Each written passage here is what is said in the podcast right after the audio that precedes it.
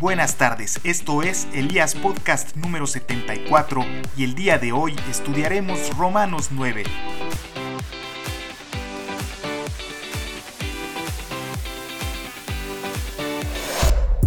Yo creo en Jesucristo y por eso digo la verdad.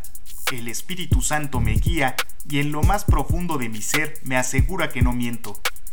Es verdad que estoy muy triste y que en mi corazón siento un dolor que no me deja. Sufro por los judíos, que son mi pueblo, y quisiera ayudarlos. Yo estaría dispuesto a caer bajo la maldición de Dios y quedar separado de Cristo si eso los ayudara a estar cerca de Dios. Ellos son el pueblo que Dios ha elegido. A ellos Dios les dio el derecho de ser sus hijos. Dios ha estado con ellos y les ha mostrado su gran poder hizo pacto con ellos y les dio su ley, les enseñó a adorarlo de verdad y también les hizo promesas.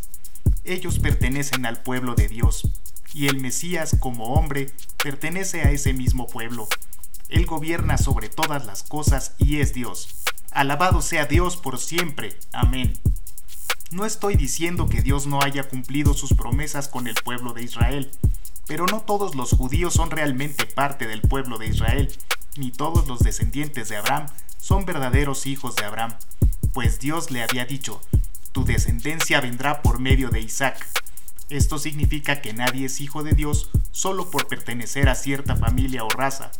Al contrario, la verdadera familia de Abraham la forman todos los descendientes de Isaac, porque Isaac fue quien nació para cumplir la promesa que Dios le hizo a Abraham. Dentro de un año volveré y para entonces Sara ya tendrá un hijo. Pero eso no es todo. Aun cuando los dos hijos de Rebeca eran de nuestro antepasado Isaac, Dios eligió solo a uno de ellos para formar su pueblo. Antes de nacer, ninguno de los niños había hecho nada, ni bueno ni malo. Sin embargo, Dios le dijo a Rebeca que el mayor serviría al menor. Con esto Dios demostró que Él elige a quien Él quiere, de acuerdo con su plan, Así que la elección de Dios no depende de lo que hagamos. Como dice la Biblia, prefería a Jacob y no a Esaú. ¿Y por eso vamos a decir que Dios es injusto? Claro que no, porque Dios le dijo a Moisés, yo tendré compasión de quien yo quiera tenerla. Así que la elección de Dios no depende de que alguien quiera ser elegido o se esfuerce por serlo. Más bien, depende de que Dios le tenga compasión. En la Biblia leemos que Dios le dijo al rey de Egipto, te hice rey precisamente para mostrar mi poder por medio de todo lo que haré contigo, y para que todo el mundo me conozca. Así que todo depende de lo que Dios decida hacer. Él se compadece de quien quiere y a quien quiere lo vuelve terco. Si alguien me dijera, ¿de qué nos va a culpar Dios si nadie puede oponerse a sus deseos? Yo le contestaría, amigo mío, Tú no eres nadie para cuestionar las decisiones de Dios. La olla de barro no puede quejarse con el que la hizo de haberle dado esa forma. El alfarero puede hacer con el barro lo que quiera. Con el mismo barro puede hacer una vasija para usarla en ocasiones especiales y también una vasija de uso diario. Algo parecido ha hecho Dios. Ha querido dar un ejemplo de castigo para que todo el mundo conozca su poder. Por eso tuvo mucha paciencia con los que merecían ser castigados y destruidos.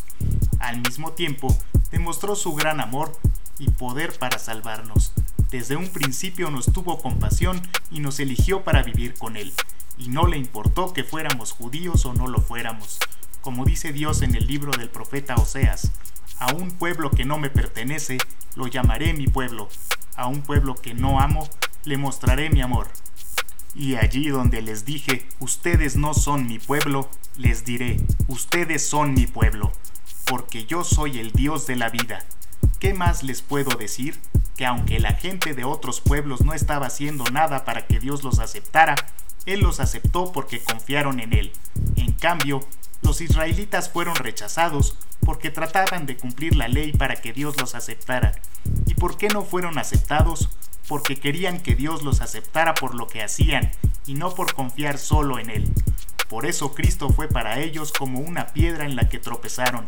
En la Biblia Dios dijo, Yo pongo en Jerusalén una roca con la cual muchos tropezarán y caerán, pero Dios no defraudará a los que confíen en Él. Si les gustó el contenido, los invito a escucharnos vía Spotify o Google Podcasts. Dios los bendiga.